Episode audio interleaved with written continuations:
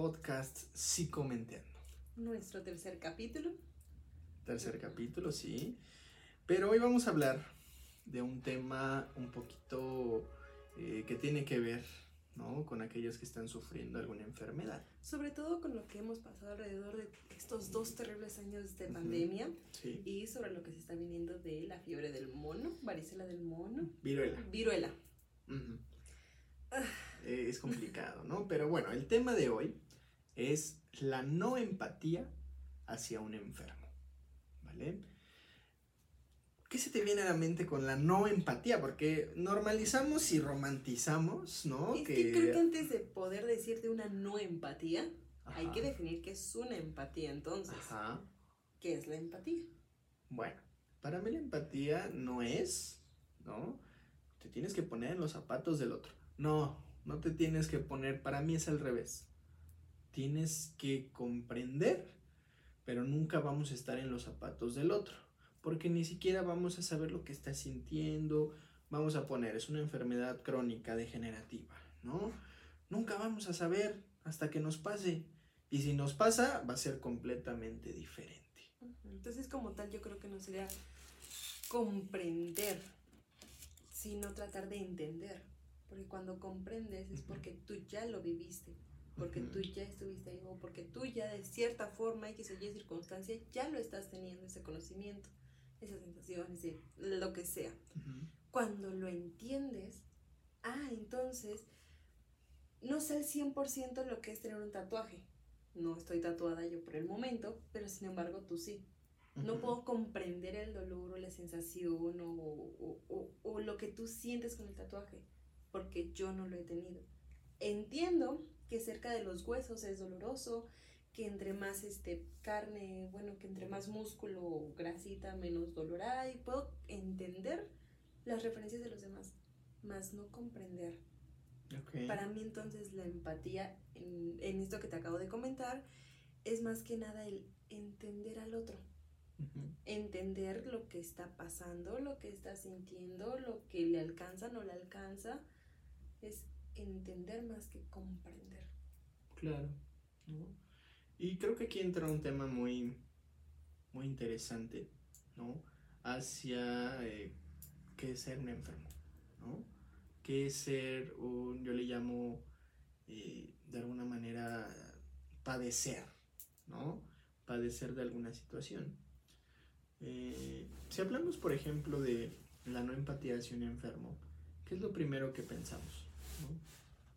Ah, va a sufrir, hay una enfermedad física, en donde nos Dolor, dolor, sufrimiento, sufrimiento, ¿no? Este, sí, al final del día, si hablamos de a lo mejor de un diagnóstico terminal, pues entender que pues va a terminar en algún momento, tanto para yo que estoy cuidando como para él que lo está sufriendo. Claro. que lo está padeciendo.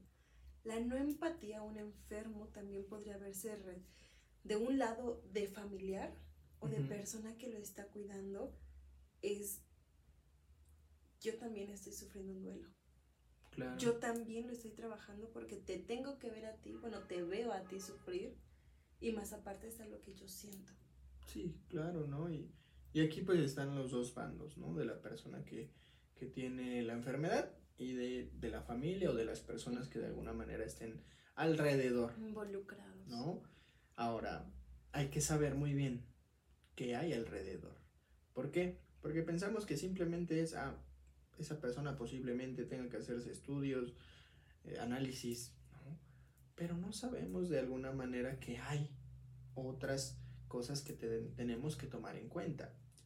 La economía es un duelo, es un duelo económico donde se tienen que hacer estudios, que a lo mejor tengo que recorrer de una ciudad a otra para que pues, tenga una cita, eh, cambie económicamente porque las prioridades ahora van a ser otras.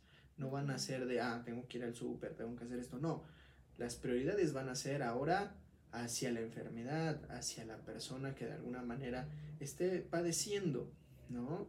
Y aquí es donde entra la primera situación de la no empatía. A veces ni siquiera entramos en una empatía, entramos en una parte de victimización, ¿no? De, ah, la persona está enferma, ¿no? voy a victimizar a mi persona, aunque yo no esté padeciendo la situación, ¿no? Por ejemplo, mm, cuando yo entro a una parte de victimización, ¿sale? Empiezo a no hacerme cargo.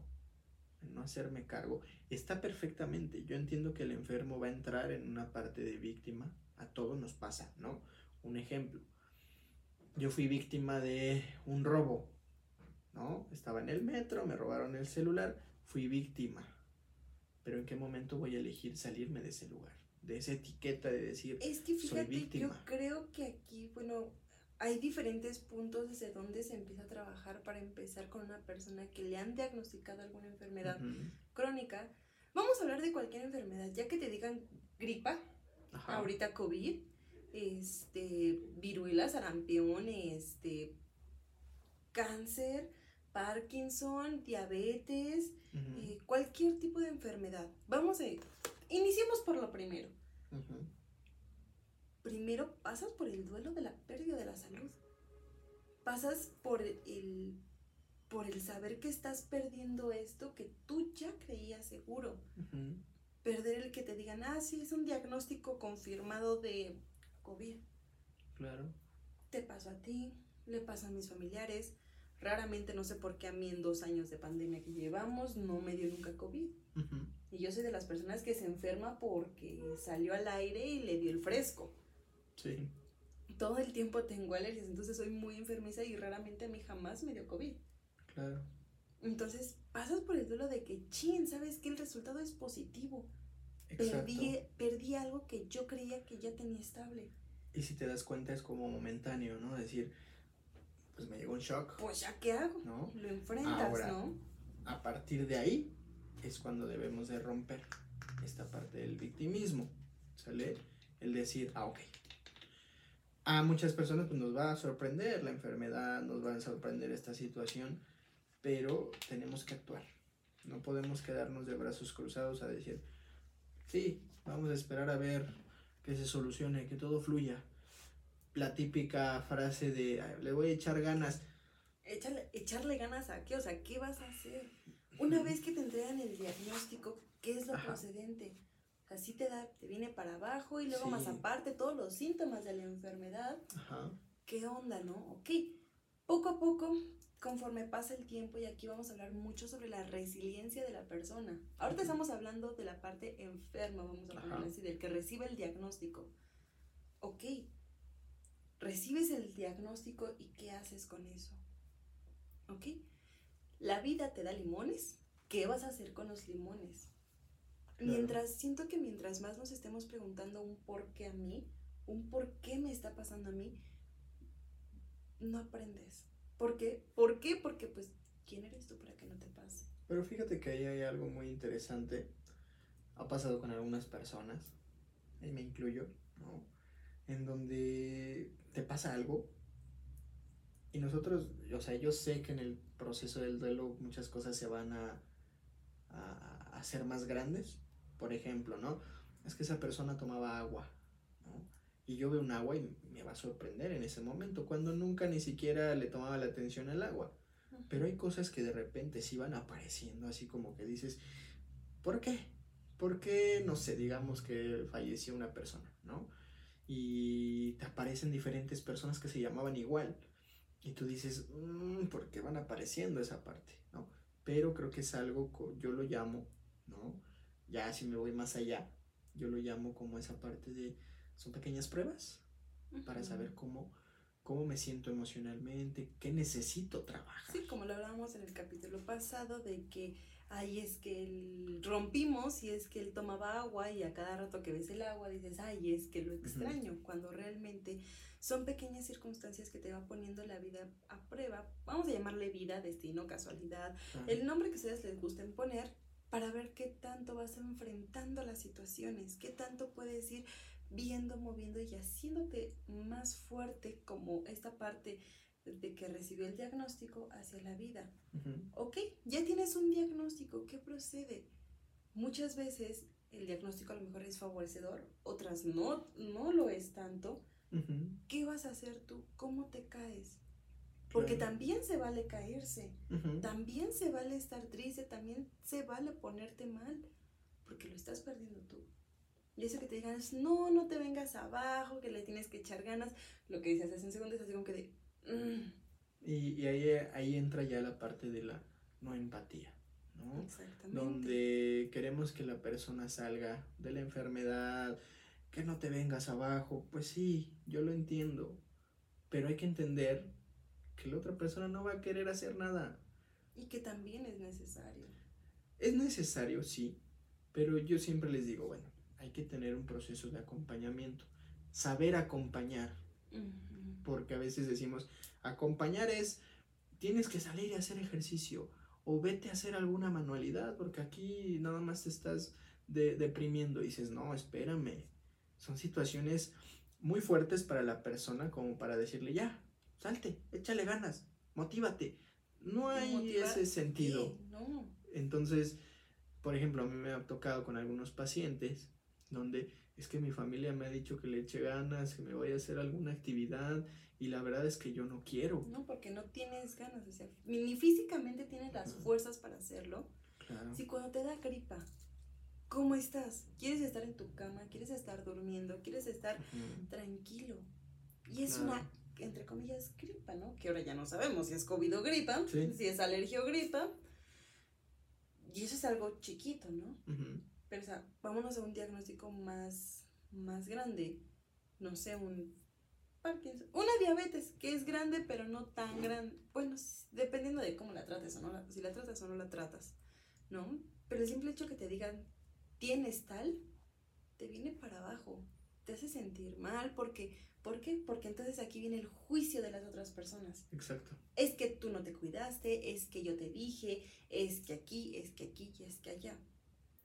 Y es que a veces ese juicio cuando vienen de la familia, vienen, nos genera culpa, ¿no? Les voy a contar a mí, me acaban de dar, no un diagnóstico, porque tengo la cita en Un unas semanitas, ¿no? Un prediagnóstico, pero donde de alguna manera mi ojo está teniendo problemitas, ¿no? Y fue un momento que dije, ok, soy totalmente responsable, ¿qué voy a hacer? No me voy a tirar en una situación de, es que ya no puedo ver, es que no puedo hacer mis actividades. No, ¿cómo voy a resolver esta parte, no? Ahora, viene la situación, ¿no? La mejor de- una culpa. Imagínense, ¿no? Es una culpa, yo le llamo intrínseca, interna, donde Ujú. dices, híjole, creo que sí, tuve errores, ¿no? Y imagínense eso, me está carcomiendo. Ahora viene, eh, no sé, la familia, viene el vecino, viene un amigo y me dice, oye, es que tú tienes toda la culpa, es que te dije, te estoy diciendo, pues obviamente va a generar más problemática, ¿no?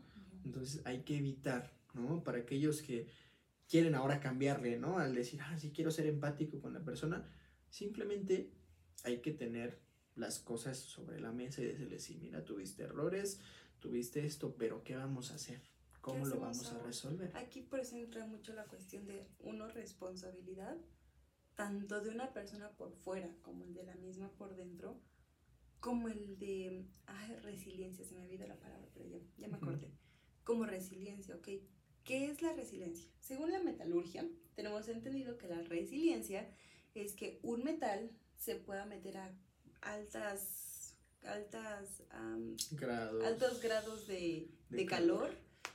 Se, obviamente se funde como la plata, pero después de enfriarse vuelve a estar dura. Eso es resiliencia. ¿Qué tanto el material puede cambiar? Pierde su forma y vuelve a y la vuelve a la normal. Eh, sí, a una normal, ¿no? A una que estaba en primera instancia. La resiliencia emocional, entonces es tú, tú como ser humano, ¿qué tanta capacidad tienes para enfrentar los nuevos problemas o las nuevas situaciones que se te están presentando en tu vida? Y ojo aquí, todo el mundo tiene resiliencia. Claro. a diferente nivel y a diferente, diferente apre- forma. a diferente aprendizaje, ¿no? Porque de alguna manera va a haber familias que te van a enseñar a ser resiliente, ¿no? Yo lo noto mucho con los niños chiquitos, ¿no? Yo, por ejemplo, con mi sobrino, tengo un sobrinito que tiene cuatro años y se cae y se avienta, pero cuando se cae de verdad, ¿no? Es como de, a ver, ¿qué pasó? No, es que me caí. ¿Estás bien? Sí, ok. Si yo le voy y le hago un drama, posiblemente no le estoy desarrollando una buena resiliencia, porque a lo mejor, oye, ¿cómo estás? Yo me preocupo, él se preocupa, todos nos preocupamos, ¿no? Y así vamos desarrollando, ¿no? Desde pequeños un poquito de resiliencia, ¿sale? Entonces también depende mucho cómo se vaya manejando en las familias, en la cultura. Pero de que todos tenemos, al final del día todos tenemos. ¿Por qué? Porque estamos aquí. Claro. Pese a todo lo que hemos pasado en nuestras vidas, pese, pese a lo que pese, estamos aquí. Y por algo estamos aquí. Algo dentro de nosotros nos hizo salir. Que fueron las mejores o no las mejores decisiones. Pues bueno, ya las tomaste. Hoy estás aquí. En una cuestión de enfermedad, ¿ok? A lo mejor posiblemente tú no, tomas, tú no te levantaste en la mañana y dijiste, ah, voy a tener tal, tal enfermedad el día de hoy. No. Pero lo que sí tienes el poder de hacer es cómo lo vas a manejar tú. Claro. ¿Qué vas a hacer a partir de esto? Puede ser una llamada de atención de que, ok, necesito prestar más atención a mi salud, necesito prestar más atención a los signos, a los focos rojos que mi salud me puede estar demostrando en todo los lentes, el oído, la garganta, este, vías urinarias, etc, etc, etc, etc, ¿no? Muchísimas cuestiones. ¿Qué vas a hacer tú a partir de ahora? A partir de esto que te está poniendo la vida. Claro. ¿Vamos a tener todo el proceso del duelo antes de llegar a lo mejor a eso? Sí. Recuérdanos al experto tanatólogo cuáles eran las etapas del duelo. Mira, pues el primero, es que hay diferentes versiones, pero la, la más en general, ¿no? Es, eh, primero va a ser un shock, ¿no? El cómo voy a recibir la noticia. Entre ese primero, bueno, la primera etapa se le llama enojo o ira, pero yo siempre pongo el primero, el shock, porque cómo voy a reaccionar en ese momento, ¿sale? Entonces, eh, vaya, en la primera es un enojo o una ira. Tiene que ver mucho con, eh, digamos, sector salud, ¿no? Me detectaron COVID, Ustedes vieron que hubo muchas, eh, muchas riñas, ¿no? Que ah, es que los doctores, los enfermeros, vaya, hay que quitarnos un poquito esa idea porque no fueron los doctores, los doctores y las enfermeras nada más fueron la, la, situación de prevención, no nos desarrollaron la enfermedad, ¿de acuerdo? Entonces, mm, cuando tú estás en esa parte de enojo, todo el mundo va a estar en esta parte de los odio a todos. Odio a la vida. Si lo manejamos en situación espiritual, ¿no? Es muy común que aparezca, digamos, ¿no? con Dios, ¿no? es que Dios no estuvo de mi lado. Eh, la familia, no, es que mi familia ya no quiero verla, ¿no? Entonces, la primera etapa va a ser esa, donde vamos a a empezar a tener un enojo, una ira hacia las cosas, hacia lo que me está pasando, ¿no? En esta etapa aparecen comúnmente las preguntas de ¿por qué a mí? ¿Por qué me está pasando esto a mí? ¿Por qué no al ratero? ¿No? ¿Por qué no a la persona drogadicta? ¿Sale? Entonces normalmente van apareciendo estas preguntas, ¿de acuerdo? Después, pues bueno, van, van a ir surgiendo diferentes etapas. Siempre queremos llegar a la etapa final, que es la superación. Y para mí no es una superación. El nombre se lo da porque es como hipotético. En, en tanatología se le maneja así, pero no es una superación de ya, se acabó. No, es una superación donde de alguna manera aprendemos a vivir con la situación, ¿no? Hay otra etapa que se le llama la negociación, ¿no? Donde empiezas a literalmente a negociar de, ah, ok, la vida es... y aquí aparece mucho en una cuestión religiosa. Bueno, para los que son creyentes de cualquier cosa que sea, empieza como que esta negociación con, con el ser que crees. O sea, si tú me sacas de esto, yo te prometo que voy a hacer tal cosa. Ajá. Con tu familia también puede aparecer. Si tú me apoyas ahorita, te prometo que cuando yo esté bien, voy a hacer tal cosa. No, y creo que también esta negociación va más allá de, de esto es, es, muy común, pero va una negociación hacia lo que es de, ah, ok, me están pasando cosas malas, pero ya estoy empezando a ver las cosas buenas. Que por ejemplo, ¿no? En mi vida, ah, es que mi vida ha sido, no logré ir de viaje, no logré ir a Francia, a donde quise ir, pero dices, ok, no viajé, no viajé a Francia, pero viajé a México, viajé a otros países, ¿no? Entonces empiezas a tener esta ambivalencia emocional donde la verdad vas equilibrando lo bueno y lo malo que vas teniendo. ¿no? Y ahora, en esta parte de la no empatía, ¿sale? Creo que deberíamos de entender cómo van a ser esas etapas para la persona. Porque imagínense, está en una etapa de enojo, ira, está bien que se enoje con nosotros, ¿no? No nos van a hablar, no nos van a querer ni dirigir la palabra porque no nos van a querer ahí, hostigando a la persona, ¿sale? Pero aquí entra otra parte, donde de alguna manera, si no sabemos cómo se siente esa persona, y nunca lo vamos a saber. Nunca Nos puede tratar de expresar. Aquí fíjate que entra mucho el... Por más de que yo hable con la persona, por más de que yo esté hablando contigo, que sepas que yo estoy aquí contigo, que yo voy a estar aquí, que pase lo que pase, no, no tienes tú por qué, o él como enfermo no tiene por qué contármelo a mí todo, pese que yo sea la que lo estoy cuidando, pese que yo esté ahí, porque es suyo, es algo suyo. Creo que cuando nosotros nos dan un diagnóstico, hacemos invalidizamos, si se puede decir así, hacemos inválido al enfermo. Yo tomo decisiones por ti, yo hago esto por ti, yo te doy esto, y cuando no. Claro. Que es una cuestión que, eh, que, por ejemplo, en algún síndrome nos hacen, te hacen mucha, mucho hincapié, tiene una situación particular eso no implica que no tenga la capacidad de llevar una vida normal. Exacto, y miren, y por eso viene a veces la problemática, ¿no? Donde llamamos a las personas, por ejemplo, ¿no? Con síndrome de Down, algún tipo de retraso, o digamos, no tiene una pierna, eh, perdió una de sus extremidades, ¿no? Los llamamos inválidos, ¿no? Si ustedes piensan en la palabra inválidos, qué significa. O sea, si hacemos un, como que un refresh de lo que significa la palabra inválido, realmente le estás quitando el poder a esa persona. No, y, o sea, suena así, literalmente. realmente. Te están invalidando, te están bloqueando cuando no debería, ¿no? Les llamamos a veces también, ah, es que son personas especiales. Pues todos somos iguales, o sea, todos somos especiales. Hay condiciones, hay condiciones que nos hacen tener mayor o peor cuestión, por ejemplo, a mí algo que me cuesta mucho es diferenciar entre izquierda y derecha. Yo no veo, sin lentes no veo nada. Tengo que tener un anillo literal que me ayude a diferenciar cuál es mi izquierda y cuál es mi derecha. Exacto. ¿Por qué? Porque mi cuestión de lateralidad no la desarrollé como debería o no la he desarrollado, no me he tomado el tiempo para desarrollarla como debería de ser. Y no significa que seamos malos en otros, en otros Exactamente. Y esto es una cuestión, cosita de nada. No es que estemos comparando a lo mejor un retraso mental con cuestión de lateralidad, obviamente no, pero cada cuestión tiene su, tiene su equivalente, tiene su situación, tiene, tiene las cosas y si nosotros nos ponemos a querer resolver como cuidadores toda la persona que estamos cuidando, imagínense, yo como enfermo tengo un diagnóstico, me siento mal, luego me quitan toda la capacidad de poder hacer todo, pues más me deprimo.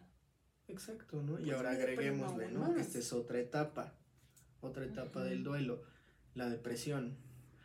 Eh, aquí hay que hacer una gran diferencia, ¿no? Para aquellos que no sepan lo que es la depresión, porque también se está normalizando mucho. Cuando me siento triste, ah, estoy deprimido. No, no estás deprimido, estás triste, insolente. ¿De acuerdo? Entonces, hay que saber manejar mis emociones porque la depresión, eh, por ejemplo, en las etapas se maneja como una depresión que yo la llamo es normal, porque así pasa cuando pierdo algo, Natural. Y hay depresiones que son trastornos, ¿de acuerdo? Algo que va a estar toda tu vida, pero vas a aprender a vivir con ella, ¿no? Pero esta depresión en una etapa, ¿no? Hay que entender que va a haber momentos en que la persona, el enfermo, se va a sentir de lo peor. Y que voy a anhelar el haber estado como estaba antes del diagnóstico o antes de sentirme mal.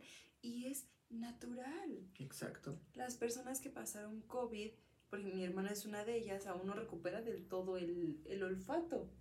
Quedan secuelas. Quedan secuelas. Y esa mi hermana dice, o sea, yo recuerdo es que quiero leer el café. Me, da, me daba gracia porque ella decía que se ponía el café, para aquellos que nos están viendo en, YouTube, que se lo ponía literalmente así, como si estuviera drogando y no lo olía. Yo tuve COVID y, y, era un momento, no saben cuánta desesperación era, me ponía perfume. Cuando yo lo empecé a notar, me puse perfume y dije, algo anda mal, no huelo, no huelo mi perfume. Literalmente era una desesperación de, tenemos en casa una estas varitas aromatizantes que tienen unas varitas. Me la metí en la nariz, así como si me estuviera metiendo un cotonete, ¿no? Una prueba PCR, ¿no? No olía nada. Imagínense para aquellos que de alguna manera tienen alguna enfermedad, alguna situación. Imagínense, si a mí me desesperó algo, entre comillas, sencillo, ¿no?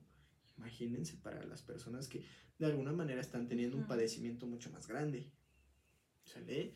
Entonces, aquí, aquí el punto al que queremos llegar es saber empatizar, ¿no? Saber entender a la otra persona porque se vienen estos comentarios de es que ya no tienes que llorar, ya no tienes que sentirte mal. Si hay un punto en donde se vale llorar y en donde se vale estar triste y en donde se vale, pero viene otra diferente etapa donde o te activas o te activas donde no puedes quedarte sentado. Y, ¿Y cómo diferencio cuándo es momento de levantarme y cuándo es momento para quedarme todavía? Pues mira. ¿Cuál sería tu punto? Eh, desde la tanatología, por ejemplo, se maneja un punto en donde yo te voy a tener que dar herramientas, ¿no? Para que tú puedas valerte por ti mismo. No voy a ser eh, tú de alguna forma tu bastón, no te voy a hacer dependiente a mí porque el que tiene que vivir eres tú. El que tiene que aprender a vivir con su vida eres tú. ¿De acuerdo? Entonces mi trabajo es ese. De alguna manera... Proporcionarte herramientas. herramientas o enseñarte las herramientas, cómo se utilizan, para que, tú puedas ocuparlas cuando estés afuera. Exacto. Ese es el chiste. Y, de alguna manera ahí es donde te das cuenta, ¿no? El decir, ah, ok, ya salí de la etapa de la ira, ya salí de la etapa de la depresión. Ahí es cuando empezamos a activar. Yo creo que el momento para, en el que tú como persona puedes decir, ok, ya me salí de la etapa de, ya estoy terminando o la tristeza que estoy sintiendo ya, es cuando internamente necesitas empezar a moverte. Creo que, yo sí creo que hay algo donde tu cuerpo, tu ser, tu, tu yo, te dice, muévete. Yo creo que, mira, yo, yo por ejemplo en psicología lo manejo en donde dices, ahí te cae el 20. Cuando la persona, en este caso, ¿no? Voy a poner un ejemplo de un paciente, ¿no? Un paciente cuando empieza a tener eh, este, me cayó el 20, empieza a mencionar cosas como de, oye, lo que me comentaste la sesión pasada eh, me hizo reflexionar, ahí es cuando ya empezó el cambio. Yo, por ejemplo, lo manejo en terapia de bueno, cuando vienen por una ruptura amorosa, que hablábamos la sesión pasada, digo, la sesión, ¿eh? el capítulo pasado, ya una vez que se llevó un proceso de, ok, empieza a encontrar contigo mismo, ok, te empieza a dar herramientas para que veas que mínimo ahorita, hoy aquí, no te vas a morir por tristeza, no te vas a morir por un desamor. Una vez que pasamos esto, yo les comento o hago la pregunta, ok, vamos a sernos sinceros. Estamos aquí, nadie nos escucha, vamos a sernos sinceros. ¿Cuándo debió de haber terminado la relación? Porque ahorita esto que hizo que se rompiera fue la consecuencia de lo que antes había pasado en cuestión pareja. Y no, ya empiezan a recordar, no, es que para empezar ni siquiera debió de haber de haber iniciado algo, porque él me, él me engañó, yo fui el cuerno, él me engañó y después dos semanas después me engañó, pero ahí seguimos, ah, ok. Entonces esa persona ya tiene el 20 para decir, ah, si vuelvo a tener una nueva relación, esto va a ser diferente. Era una cuestión de enfermedad, no sabes si vas a volver a estar enfermo o si va a empeorar, al final del día eso ya no, no, no es de nosotros saberlo o no es de nosotros, pero sí puedes decir, ah, ok, estoy triste, me estoy sintiendo triste, me permito sentirme triste y una vez al final del día pasa. Exactamente. Todo pasa. Y ahora eh, vamos a enfocarnos un poquito para toda la persona ajena al enfermo. Que ya hablamos en cuestión diagnosticada, en, persona en persona diagnosticada. Ahora también, ¿qué pasa con la parte del cuidador? ¿Qué pasa con esa persona? Es que más que el cuidador, a mí no me gusta mucho esa palabra, porque eh, también hacemos a la persona, ¿no? Inconscientemente hablando, la palabra cuidador es de esa persona se va a hacer cargo de mí. No, no. Tiene, tiene que ver, sí, con la persona principal que va a estar ahí, un hijo, inclusive me, ha tocado, ¿no? Que hasta los vecinos están más pendientes, ¿no? Está el cuidador, está la red de apoyo, ¿sale? Siempre lo menciono, pero es una parte muy fundamental para cualquier situación, la red de apoyo, ¿no? ¿Cómo vamos a generar estos cambios eh, para todos los integrantes? Todo es un sistema, todo lo familiar, todo el apoyo es un sistema, como si fuera un reloj, y si, vaya, digamos que el enfermo es un engrane, el engrane va a empezar a cambiar todo el sistema económico, familiar, emocional, eh, comunicación, social, todo. ¿Sale? Inclusive, no sé, hay personas que se sienten tan mal que ya no quieren ni ver la televisión. Y cuando digo, oye, pues que yo sí la quiero ver, ¿no? Todo eso va cambiando, ¿de acuerdo? Entonces, aquí entra el punto de cómo logro empatizar que también yo, yo tengo sentimientos. Yo también quiero hacer actividades. fíjate, muchas veces esta persona que se queda al final del día, sé que no te agrada la, la palabra, pero no encuentro ahorita un sinónimo. Al final del día la persona que se queda como cuidador deja de ser un cuidador, deja de ser el hijo y se convierte en la persona que cuida únicamente. El protector. El protector. Y entonces ahí también estamos hablando muchísimo de que dejas de ser tú mismo. Dejas de ser quien eres para convertirte en lo que la otra persona necesita que seas. Claro. ¿Dónde está el equilibrio ahí, no? Todos nos vamos a basar en un equilibrio, en un polo o en otro. Y siempre, cuando polarizas una situación, siempre cuando te vas a un extremo o te vas al otro, hay desequilibrio. Sí, claro. Y ahí descontrol. Es como un sub y baja. Claro. ¿No? Ahora, eh, yo aquí van alguna, algunos tips, herramientas para aquellos que tienen a un enfermo, e incluso, ¿no? Si ustedes están pasando por una enfermedad, ¿no? ¿Qué no hacer? Primero que nada, no de alguna manera eh, ser muy invasivos. Invasivos en la cuestión de, ¿cómo te sientes? Oye, este, ¿qué tal? Eh, todos los días te voy a llamar, todos los días este, voy a estar ahí, te voy a procurar de alguna manera eh, no hay que ser muy invasivos, hay que permitir que la persona, el enfermo, ¿no? Eh, empiece a, generar este, este tipo de, de, cambio ante la, la, ayuda, ¿no? Porque primero, es como siempre hemos dicho, no podemos ayudar a una persona que no acepta la ayuda, ¿no? Entonces, ese sería el primero. ¿Cuál más podrías tú poner? No ser invasivos, yo le puedo poner, yo también lo puedo reforzar o puedo poner otra como no quieras que hagas lo que a ti te gustaría o lo que a ti te sirva. Eh, pregunta, ¿en qué puedo ayudarte? ¿Qué hago? Miren. ¿Quieres que te diga algo? ¿O nos sentamos a ver la tele juntos solamente? Hay, hay una palabra de esta autora, es la, es la mera mera de la tanatología, es Elizabeth Kubler-Rose.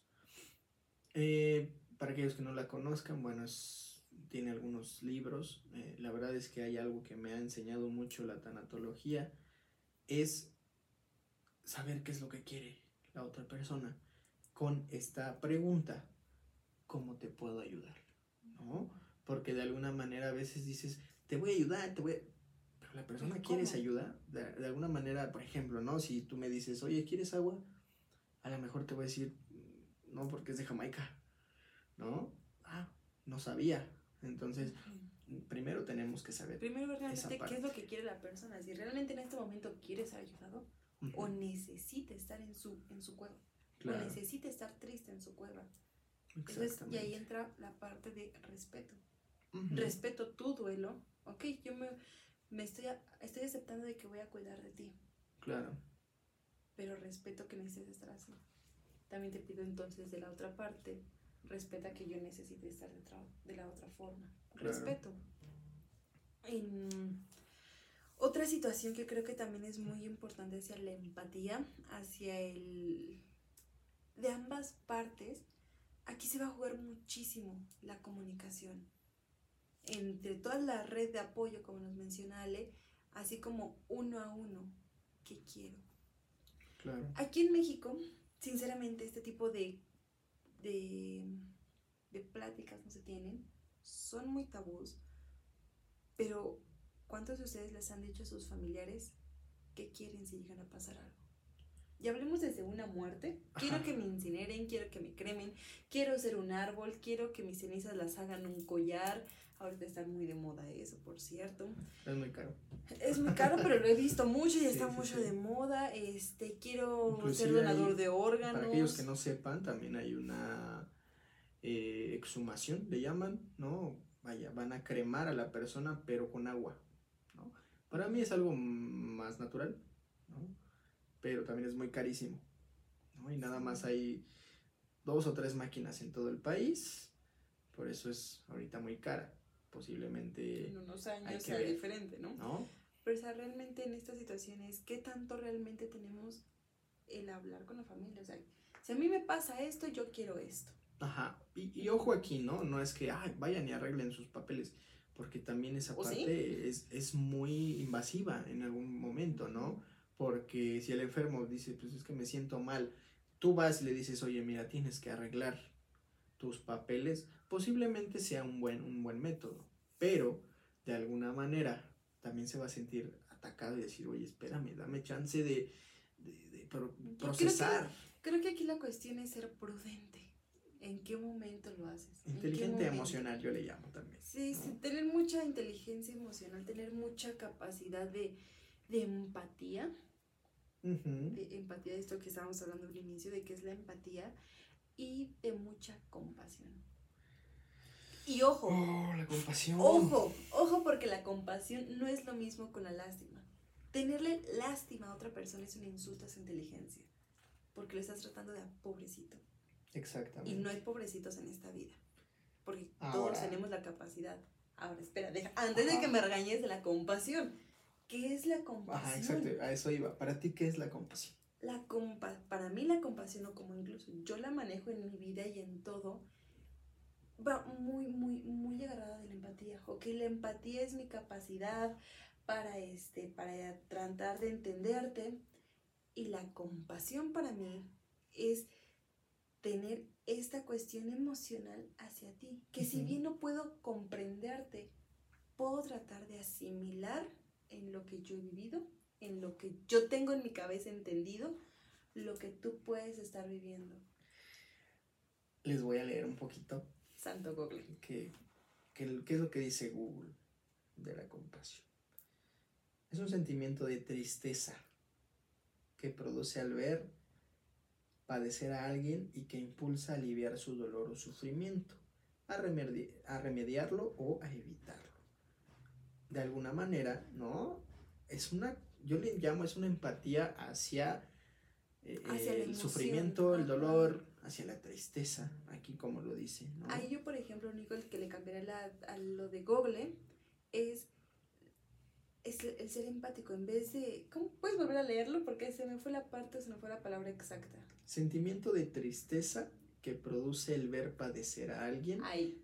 Ahí. Yo lo cambiaría al sentimiento de empatía o la empatía que me produce el estar viendo mal a una persona. Y es que ju- justamente la empatía es, por ejemplo, hacia Daniel, hacia la otra persona. La compasión es hacia mí, algo que estoy Hacia produciendo lo que yo me solo. está produciendo esa situación. ¿Sale? Entonces es una, es una parte donde dices, a Soy ver, una persona compasiva, ¿ok? ajá, Me compadezco. Soy em- para mí es ser empático hacia lo que tú estás sintiendo, hacia la Claro. situación que está pasando en ti. Más, no, más eso no quita que voy a estar, ay, pobre, pobre ojito, ojito. pobrecito. No, porque tenerle lástima o decirle pobrecito a alguien es un insulto a la inteligencia de la otra persona. ¿Por qué? porque al pobretear a alguien, al estarle haciendo así, ay, pobrecito, para los que nos están escuchando en podcast, le estoy haciendo a Alexa, no sé, Como pobrecito. perrito. Sí, así, pobrecito, pobrecito. Le estoy quitando todo poder, toda cuestión, toda...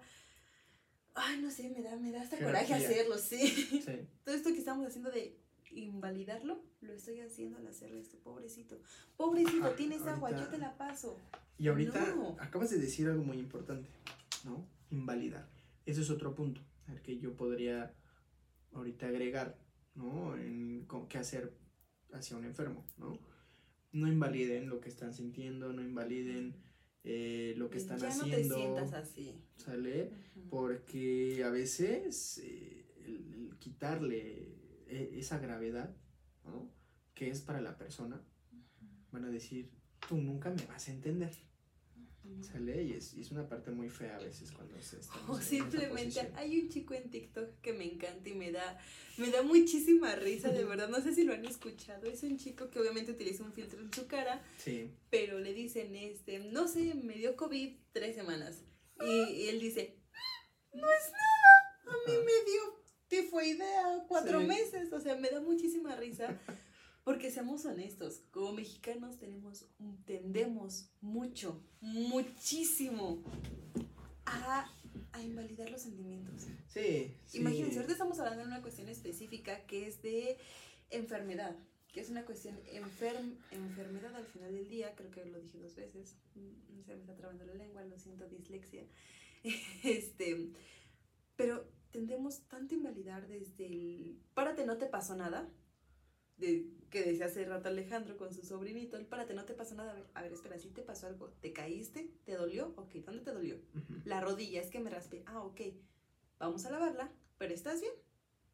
No, y creo No, que sí, también entra ahora la contraparte de sobre. o no, no sobre.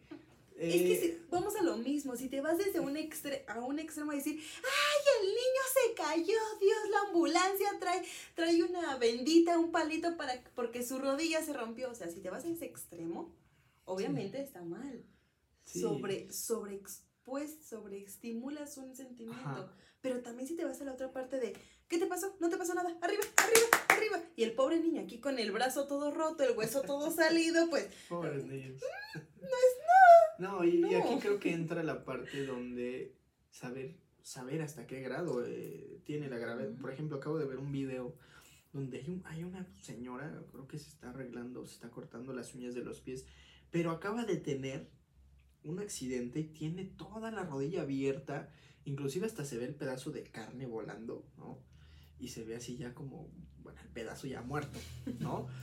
Y veo que alguien le echó un spray y yo dije, oh, me dolió tanto, me dolió ver ese video porque dije, ¿hasta qué grado estamos entendiendo que a la otra persona le va a doler mucho? ¿No? Y, y una, bueno, aquí fue una, un- una broma entre familiares, ¿no? Pero ¿qué pasa cuando en la enfermedad digo, híjole, por ejemplo, les voy a contar una anécdota. Yo viví un tiempo con una tía que eh, tenía cáncer de huesos. Y no, o sea, yo ni siquiera me imagino el dolor. Si así cuando nos da frío, ¿no? Ay, el frío en las la rodillas, rodilla. ¿no? Imagínense un cáncer de hueso, ¿no? Es, no me imagino realmente el dolor, lo crónico que debería o debe de ser. Eso es compasión. Eso, Ajá, ahí está, eso, eso, el decir, el no me puedo imaginar, Sí, es el ¿no? dolor y ese, esa es la compasión, perdón, y esa es la empatía. Exacto. No lo puedo comprender, yo no, si digo, me da frío, me pego en el dedo chiquito del pie o me pego en el tobillo, en el mero maleol, en el mero tobillo y dices, no puedo cansar al comprender lo que es un cáncer de hueso o ese dolor o la artritis. No lo alcanzo a comprender, pero ¿sabes qué? Aquí estoy. Sí. Es la compasión. Si eres compasivo. Maldición. Es que hace unos días tuvimos una, una fuerte dis bueno, no una fuerte plática más bien, donde estábamos, donde estábamos eh, dialogando que él, según él, no era compasivo. Y ahorita acaba de, por eso le acabo de decir, ahí está la compasión. Pensé que no era humano, muchachos. Bueno, eres psicólogo, casi un dios. Casi, casi, ¿no? Pero bueno, ahora viene la parte de cómo saber empatizar. ¿no? Ya mencionamos eh, la parte de acompañar, ¿no? Creo que, creo que eso es un, un punto muy, muy fuerte. Creo que ahí empieza la empatía, a saber acompañar. Tenemos que saber acompañar, ¿no? A mí me encanta una, yo siempre la utilizo en mis terapias de tanatología. Es un pequeño texto o imagen, yo lo he visto en imágenes, donde eh, es Winnie Pooh, ¿no? Este personaje, este osito regordete, ¿no? Donde llega un día en que, pues, no, o sea, se siente triste, ¿no? Se siente decaído y llega su amigo Piglet y le dice, hola, oye, vamos a jugar, vamos a salir. Y Pooh le dice que no, ¿no? Este, que él se vaya, que, que mejor él se va a quedar en casa y pues no va a pasar nada, ¿no?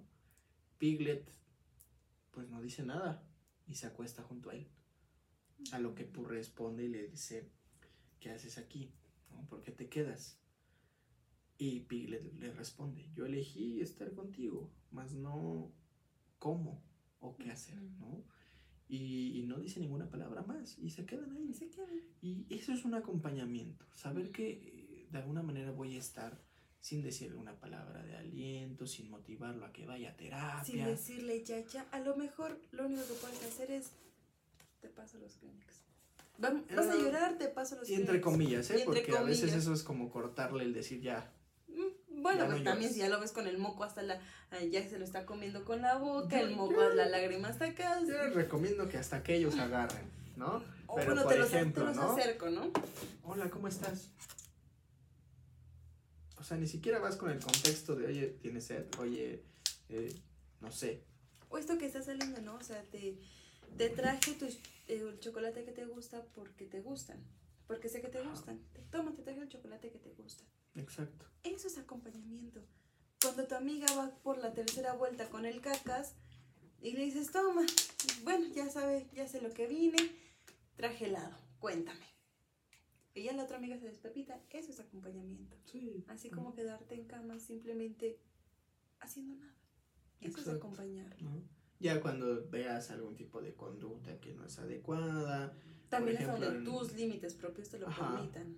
Que el enfermo a lo mejor te está siendo muy, muy enojón, ¿no? Contigo, con, con los demás. Ahí es cuando ya sí te diría, bueno, sí pon límites, ¿no?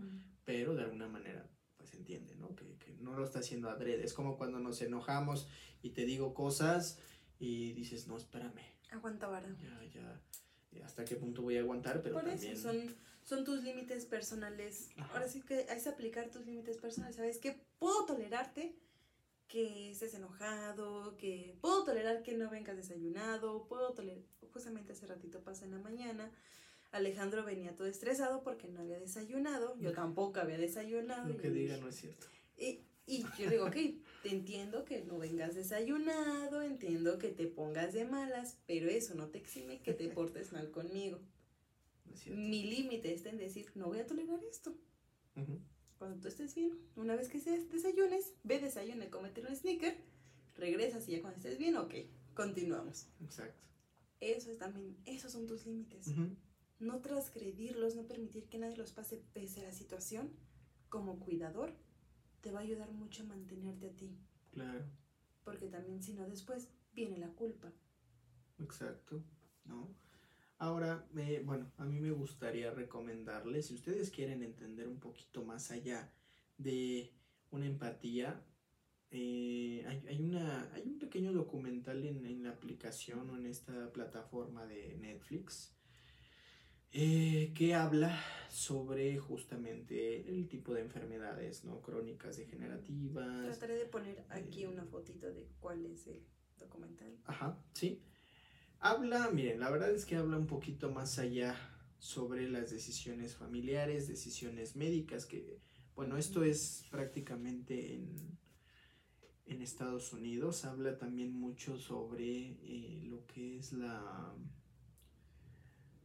la muerte, ah, se me fue el nombre, sobre cuando elegimos eutanasia. eutanasia, exactamente, ¿no? Habla mucho de la eutanasia, pero habla mucho sobre la empatía espiritual, familiar, en donde, por ejemplo, ¿no? En el documental hablan sobre esta eutanasia, donde alguien ya no tiene probabilidades de vivir. ¿no? O que su calidad de vida ya es muy mala, eh, viviendo de a lo mejor de un oxígeno, viviendo de, de algún Conectado. respirador artificial. ¿no? Y ahí es cuando entra la parte de... ah, me encantó una escena, no se las voy a contar del todo, pero una escena donde le preguntan a- al paciente, ¿qué quieres? Nosotros, mira, vamos a respetar tu decisión, pero tú, ¿qué quieres? ¿No? Esta, esta, este documental se llama Extremis, Ok. ¿sale? Dura aproximadamente una media hora. Está muy rápida, pero muy completa, ¿de acuerdo? Y les digo, habla mucho a lo mejor de las decisiones clínicas que se tienen que tomar, eh, a veces cómo, cómo se sobrelleva ese tipo de enfermedades. Y, y me encanta a mí porque habla mucho sobre la empatía, empatía hacia el enfermo, hacia lo que se siente y pues bueno, creo que eh, esa sería como una pequeña aportación, aparte de que ahorita bueno también algún tipo de libro, no sé, Es, hay un libro que me gusta mucho, que es muy dulce, muy bonito y te ayuda a encaminarte por este camino, ya seas... Este va más dirigido hacia el cuidador, hacia la persona cuidadora. Se llama Déjalos ir con amor. También aquí voy a tratar de ponerles una, una fotito. Perdón, estoy nuevo en esto de la edición. Y su autora es la doctora Nancy O'Connor. Es un libro muy bello, muy bonito. Creo que desde el propio título podemos saber hacia qué va. Déjalos ir con amor. Estas medidas extraordinarias que es mm, claro. sí, muy, muy difíciles. Ay, ajá. Y una película también me gustaría que vieran, de- ahora de la parte de la persona enferma, que se llama La decisión más difícil. Posiblemente la, han- la hayan visto, la han Muy buena. escuchado. Es una película increíble justamente que la decisión, una decisión muy difícil, Sí. donde la viven dos niñas chiquitas. O sea, Ujú. hasta, ahí, hasta ahí para no hacer spoiler. Sí. sí. Es muy buena. Sí, ya para aquellos que ya lo hayan visto, que hayan leído el libro, pues sabrán, ¿no? De, de- Coméntenos. De, qué, de qué trata, ¿no? Yo, por ejemplo, siempre el de Déjalos ir con amor es muy bueno, eh, pero también si ustedes en algún momento están pasando por un duelo, eh, este, este libro es más que nada para las pérdidas que se tiene, pero este libro en general te va generando eh, la, la empatía adecuada para saber qué es lo que puede estar pasando a la otra persona en dado caso de que pierda algún tipo de familiar. Se llama Aprendiendo a sanar un corazón roto Ay, de muy Gaby Pérez. Islas. Maneja todo tipo de duelo, ¿no? Muy todo bello. tipo de duelo, le, mamá, papá, mascota, niños, es, es increíble, ¿no? Muy, muy completo. Entonces, este, bueno, pueden acceder a ese tipo de información. Así como también otro pequeño libro que ahorita justamente recordándolo y porque lo estoy viendo aquí en mi, en mi galería de libros, bueno, en mi repisita de libros, un libro donde nos explica desde dónde se genera la tristeza en un duelo. El camino de las lágrimas de Jorge Bucay. También es muy bueno. Hay tres libros, dos libros de este autor de Jorge Bucay que me encantan, que son buenísimos, que de Sí, hecho bueno. uno para el- la ruptura amorosa, que no se me olvidó. Se me olvidó decírselos las, las, el, bla, el capítulo pasado. Amarse. Ah, no, son tres libros. Amarse con los ojos abiertos. El camino de la autodependencia para la sesión de corazones rotos. Creo que hay que hacer una, otra de corazones rotos. Ok. Hagamos otros. Eso. Posiblemente venga otro capítulo de corazones rotos para recomendar más cosas. Y para esta cuestión de duelo, El camino de las lágrimas. Creo que esos tres libros de este, de este autor, buenos. mm, buenísimos y una joyita. Sí, claro, ¿no? Eh, manejaba, ¿no? Que hay cosas como para la humanidad, libros para la humanidad, y creo que estos son, Son libros todos esenciales. que te pueden ayudar bastante, ¿no? Y- Ujú. y, sobre todo, pues bueno, hoy que hablamos de los enfermos, Y creo que es... son poquitos, son como que cimientos, son pequeñas Ujú. brotecitos que de aquí podemos ir sacando mucho más, ¿no? Sí, y sobre todo llegar a la empatía no es fácil, ¿no? No. Creo que eh, para llegar a ese punto es cuando ya emocionalmente nosotros estamos también listos, preparados, trabajados, como lo quieran ver. Yo veo esta cuestión de la empatía, que eres suficientemente responsable de ti mismo, eres suficientemente responsable de tus emociones, suficientemente intele- intelectualmente emocional, bien hecho para que entonces sí puedo, puedo escucharte bien. Sí, ¿no? Y por ejemplo ahí vienen eh, pues pequeños datos, ¿no? Donde, ¿qué es escuchar? ¿No? Sí, Porque una cosa es darle el avión y, sí, sí, ya te escuché, y otra cosa es escucharte, Una darte cosa es oír y otra cosa un- muy diferente es escuchar. un análisis, ¿no? Sobre, sobre lo que estás sintiendo. Entonces, pues miren, aquellos que, que estén padeciendo alguna enfermedad, yo les recomendaría que empiecen a abrirse. Yo sé que es difícil, pero empiecen a abrir sus emociones con aquellos que ustedes sientan mucha confianza y decir, mira, O si en tu familia no esto. lo ves o no lo sientes lo suficientemente fuerte, porque también está eso. ¿Qué tal si yo como enfermo veo que mi familiar está no, más, y no, y a veces no se les dice, que yo? ¿no? Por ejemplo, les dan, oye, tienes cáncer, y no les dicen a la familia, ¿no? por, Ujú. por miedo, por un temor. Eh, sé que es muy difícil, ¿no? Pero hay que abrirnos un poquito más emocionalmente, prepararnos para cualquier tipo de escenario, ¿no? Como mencionábamos, la resiliencia. Entonces, eh, ahora por parte del no enfermo, ¿no? yo les recomendaría que también pregunten, ¿no? Aprender a comunicarnos, aprender Ajá. a hablar, comunicarse y escuchar. Dos herramientas que creo que actualmente en el mundo, no solamente en México, hace falta demasiado. Exactamente. Comunicación y aprender a escuchar Muy bien. muchas cosas. Perfecto, Dani. Pues me dio mucho gusto poder hacer este tercer capítulo. Muchas gracias para, para aquellos que nos están escuchando, para aquellos que de alguna manera no se están suscribiendo aquí en YouTube, en, en Spotify. en También Apple. estamos en, en Apple Podcast. Ajá. Entonces, este, pues vamos a seguir grabando, vamos a seguir haciendo capítulos para ustedes. Eh, por ahí, aquí arribita aparecerán eh, nuestros nuestras redes, sociales. por si también ustedes están interesados en contar alguna historia o que de alguna manera eh, oye este me gustaría que hablaras de este tema porque a mí me pasó esto Fíjate que me está pasando esto, ¿qué me puedes decir? ¿Qué me podrías Sí. recomendar en podcast? ¿no? y miren por ejemplo ahorita si no me equivoco la semana que viene grabaremos eh, sobre un tema que se le llama eh, la nostalgia la nostalgia, que tiene que ver la nostalgia, porque vimos una película de Jurassic Park y nos sorprende a veces la, la nostalgia que genera Sí. ante ya las personas adultas que crecieron, ¿no? Por ejemplo, con ciertas cosas y a veces eso nos causa nostalgia. ¿Qué es la nostalgia?